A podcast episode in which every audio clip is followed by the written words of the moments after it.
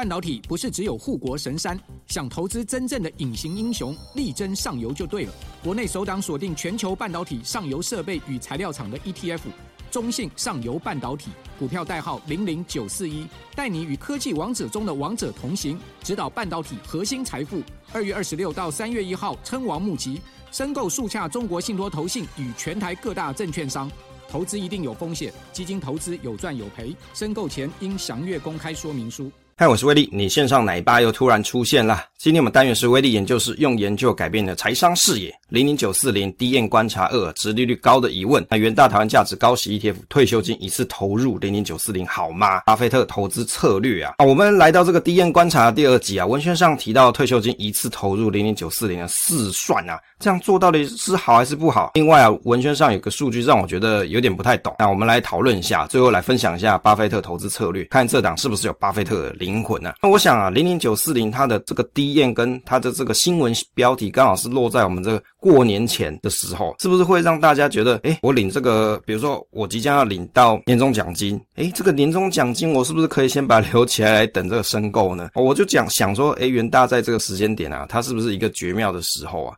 就让人家会想要期待嘛，我把这个钱留起来来来买这一档 ETF，是不是有这种可能性哦？被动收入不是梦。自己每月加薪呐，啊，文宣上提到这一点，每月都有现金流需求的人，他可以满足，而且他有平准金解决股息被稀释的问题。那市面上月配息 ETF 通常落在月中啊，那搭配月初领息的月配 ETF 达到领息效果。那我认为啊，其实月配跟双周配对于有不卖股现金流的需求者，其实应该是蛮有用的。当然大家也知道啊，这个配息次数增加会增加什么内扣成本嘛，但是投资人你有这个需求，付出合理的成本啊，其实也是正常的。那零零九四零月初配零零九二九月中配零零九三九月底配配配配，让我想到 Century 配，好，这个很一个顺口溜啦。我我看我今天还有看到有人配这个零零九三四的样子，可以可以搞成这个循循配啊，十天配一次啊，真的是很 happy 哦。退休金一次投入，打造月退俸啊。诶，这个讲到这月配月月退俸，大家会不会觉得很期待，觉得很开心？就我每个月都有钱领那种感觉啊！它这殖利率八点六 percent 是以它回撤的结果来看呐、啊。那本金两百万，你可以每月领到二十百千万一万四千块，本金四百万领到两万八嘛，本金六百万领到四万三，本金八百万每月领五万七，本金一千万每月领七万多啊！我想对于很多退休族来说啊，这个真的是一个很心动的数字啊！有很多人他辛苦了一辈子，应该有个比如说八百万啊，六百万之类的，那他每个月可以领的四领领个四五万块，是不是就觉得好像跟平常上班是很接近的？那我想有很多人是抱着这样子的期待，想要等等看这档 ETF 啊。其实这个殖利率高的疑问啊，殖利率八点六 percent，它当然是很高啦。那我想参考证交所。市场统计的概要，这里面啊，这一档数据啊，这个数据来看，二零二三年的十二月值率大概是三点四七 percent，你就会去想说，台股的值利率其实也没有这么高，代表说指数的筛选机制，它有可能真的去选出比较值利率比较高的公司。但是比较有疑问的是啊，照台湾价值高息指数的报酬率，应该是股利占总报酬率的比率比较低才是啊。我们上一集有跟大家大家提到这个内容。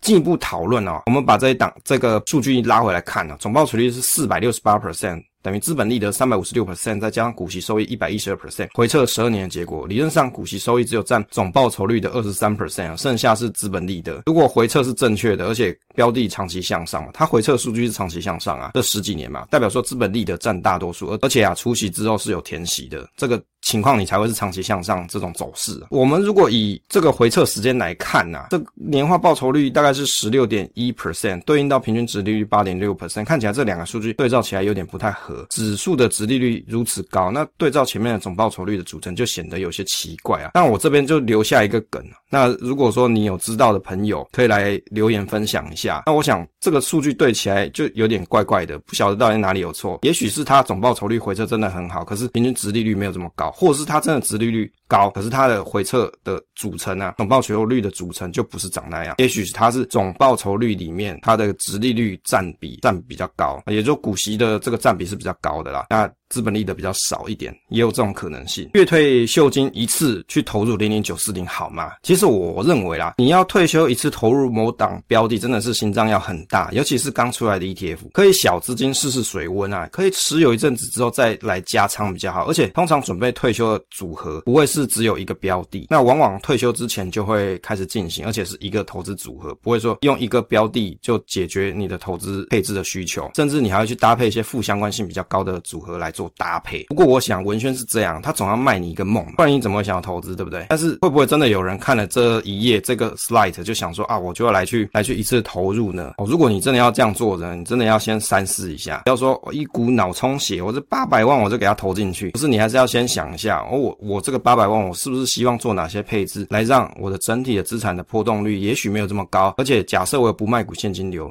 那这样子不卖股现金流是不是符合我的需求？以及配息的频率是不是属于你个人需要的？那每个人的情况百百种哦，所以你要依据你自己的想法跟你的需求来去做设计啊，不要一股脑子看文宣你就去买下去。DM 上简单的筛选逻辑啊，样本呢是上市上柜。公司市值前三百大，那第二个是流动性筛选，近一个月成交金额是前三七十 percent，那近十二个月有八个月流通系数大于三 percent 或者超过一亿元，太弱流强啊，就 EPS、ROE 啊，毛利率成长、本益比、负债比、下行风险以及排除 KY 股。还有不配息的股票，那股神价值投资是本益比、自由现金流量收益率、股利率，那权重分配是股利加权上限八 percent。讲一下简单筛选心得，那我们详细的筛选逻辑会在别集讨论，因为时间上的关系啊。这边针对排除 KY 股啊，海外股票真的是特别有感哦。为什么？它叫台湾价值嘛，指数名称就是台湾价值，真的是很充值啊。另外啊，你去挂上了巴菲特股神名号，就算看不懂的投资小白也会觉得哎、很威猛啊，就命啊，有没有？觉得很厉害这一档 ETF，难怪这么。多人想要买成分股里面看起来啊，内容里面有海运啊、半导体科技股相关啊，电子类是七十五点九 percent 占大多数，但是还有非电类。我认为这一点是好处啊，它没有限定特定的产业。那如果你是想要做长期投资的朋友，也许你自己会扛胜这个产业风险的人，你觉得这个偏重某一个产业风险太多不太好，那也许它这一档就是没有限定在某一个产业。不过现况来说啊，电子还是占了七十五点九 percent，非电是占了二十四点一 percent。那有些 ETF 它有限定嘛，比如说像零零九二九，它偏重科技业股嘛，而且它是在筛选逻辑就已经卡这一条条件了。那这个就比较适合你本来的投资组合里面，你少了电子股的这种人，科技股的人，那也许你配置这一档就不错。那像这一档零零九四零，它是一开始它没有限定特定产业，那也许未来啊，景气循环啊，或者一些改变的市场状况改变的时候，搞不好这非电跟电子的比例它也会再做调整。适合什么人投资？纯股之路与股神同行，收益。增长并驾齐驱，那适合小资族、退休族、理财小白、假心族、村股族、股海老手啊！股海老手是实践价值投资啊！我看起来这个分析哦，这这个文宣这几句话根本就是主打全市场投资，就跟你讲啊，你是不管你是哪一族，哎，都很合适。你是小白也可以，假心族，假心族是什么？上有那个八十岁老母，下有这个零岁的小娃啊，不是零岁，一岁小娃，你是夹心饼干嘛？还有存股族嘛？那跟股海老手，那他这里面有提到说，股海老手是实践价值投资。不过我个人认为，真的你是对个股有特殊研究，比如说你有一些经历的，那也许你根本就不会考虑这档 ETF，因为你自己去选，可能比这档 ETF 来的弹性高得多啦。当然，他也是把这句这一句话放进来啊，吸引一些可能他真的是本来已经厌倦了再去选股的人，那他用这档 ETF 来取代这样子的一个动作。当然是前提他要满足投资人的筛选逻辑，比如说股海老手认为这个筛选逻辑。真的很适合他本来的方法，跟他本来的方法很接近，那也许就会去选择这档 ETF 来代劳了。快乐领息首选元大，那国内 ETF 市占三成，有诶两百六十七万投资元大的 ETF，他这里讲投资人有两百六十七万啊，来投资元大 ETF。那我的心得是说啊，这一点真的很多人在社群有这样的想法，牌子老。效果好有没有？有零零五零、零零五六、零零七一三等 ETF 例子哦，让很多投资族对于元大产品很有信心啊、哦。这页打太急了，很多错字。那零零九四零再陪你存一次啊，意思就是说啊，哎，我过去我元大过去有好多不错的产品，这些大家都耳熟能详，而且绩效就摆在你眼前嘛。那零零九四零再陪你存一次的概念。可是有时候我在社群上看到很多朋友他会讲说啊，相信元大他们操盘很棒之类的，就是相信某某投投信他们操。盘不错，我就有一个黑人问号。你今天买的叫做指数 ETF，它本身是追踪某一档指数，为什么是投信帮你操盘呢？其实很奇怪，对不对？如果你是要投信帮你操盘，应该是要找比如说共同型基金啊，它没有追踪任何一档指数的，它就是依据这个操盘手基金操盘手他个人的意愿，或是他内部投研究团队的成果来做筛选，来去做选股这件事情。其实这不一样了。你有指数，就是代表说我要 follow 这个指数的筛选逻辑来去做挑选嘛，来去做排序嘛，不会是依据团队的意愿或是个人经理人的意愿来去做投资啊，这是不太一样的。但是你也可以理解成零零九四零的筛选逻辑是元大，也许他请了台湾指数公司帮他客制化后的结果，这也许是他们讨论很久设计出的一个筛选方式，让回测效果看起来还蛮不错，而且也达到他所需要的值利这个值利率啊，以及价值投资的一些观点想法。那我想，如果你是认同这样子的策略才来做投资，而不是相信元大帮你操盘。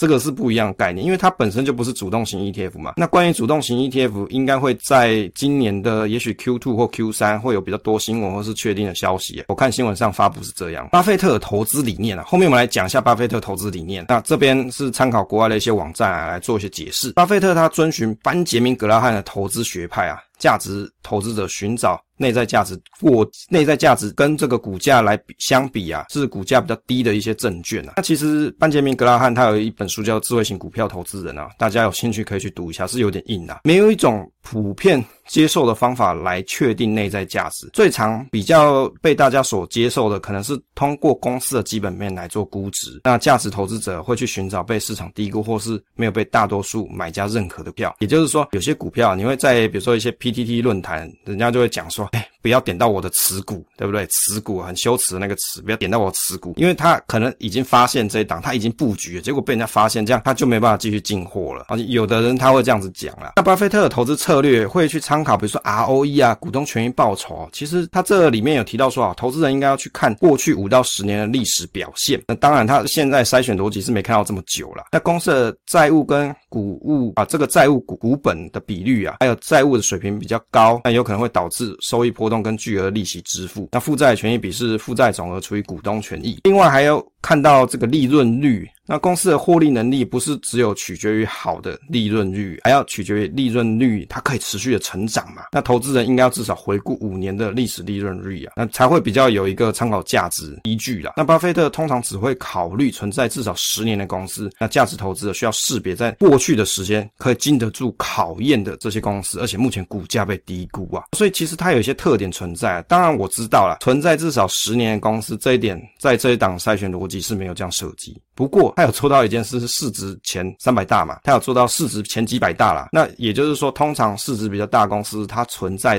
在这个市面上时间。往往是比较长的。那巴菲特认为啊，如果公司没有提供与同一产业内其他公司不一样的产品，那这个公司就没有什么与众与众不同之处。找寻有护城河的公司，有护城河的公司往往都是一些产业的龙头了。那再来就是评估是不是便宜。价值投资当中最困难的部分，因为估值是一种艺术嘛，投资者必须要通过分析这档公司的一些基本面，比如说收益啊、收入、资产，来确定公司的内在价值。那我之前有看过一些很厉害的价值投资人，他们真的会很认真的去分析，诶，这档公司它现在有哪些营收，他会去算这些营收、这些盈抗到底可以带来这个 EPS 的成长有多少，于是他愿意在多少钱的价位去做买进。我真的很佩服，因为你要做这样研究的人，你可能要对这个产业相当的熟悉，再就是你可能会去需要去访问公司的发言人。或者实际走访他们家的产品，去看看他们东西是不是跟你所想一样。你要花很多的心力来去做产业调查跟研究。巴菲特选股啊，他通常这个巴菲特分析特定股票会考虑哪些指标？就如刚才所讲嘛，会去分析公司的长期业务前景，比如说啊，还有管理阶层啊，跟稳健的资产负债表，还有关注市值不要太小，债务水平啊，市值不要太小，这档筛选逻辑是有啦，债务水平应该也有，每股的收益，那这这些内容啊，都是认他认为可以长期持持。有的投资，来到结论部分啊，巴菲特价值投资的理念其实很不错，但是问题是筛选的时间长度是不是合理？看起来通常都要数年时间的资料来判断是不是符合价值投资的策略。那就成分股来看，偏向科技类股，有可能有一些产业风险，但是至少它没有限定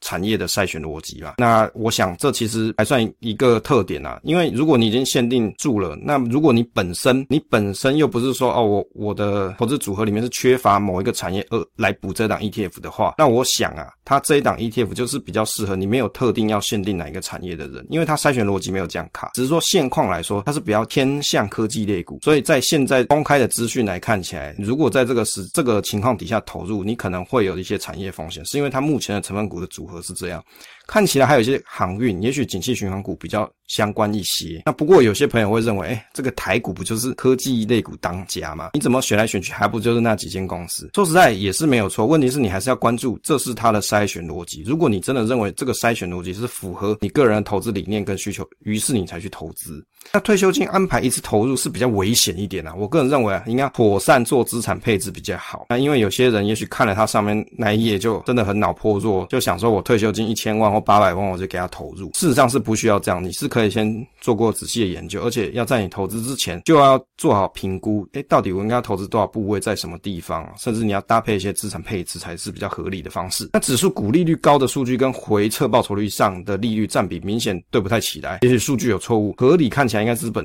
利得占总报酬率占大多数才对啦。那整体回撤的绩效与大盘的指数接近，但是选股策略还需要仔细研究，避免说你都选到特定的标的，造成选股的风险。因为有些筛选逻辑，如果它卡得比较严谨的话，你会导致什么情况？导致你大概选出来就是那些好宝宝选手，那于是怎么选来选去都是那些好宝宝选手，它就变成一种特定的产业风险或是特定类股的风险了。这个就是投资人需要比较注意的地方啊。那详细的筛选逻辑跟分析讨论，我们会在后面集数再跟大家分享。分享总是单纯的快乐，期待下次再见。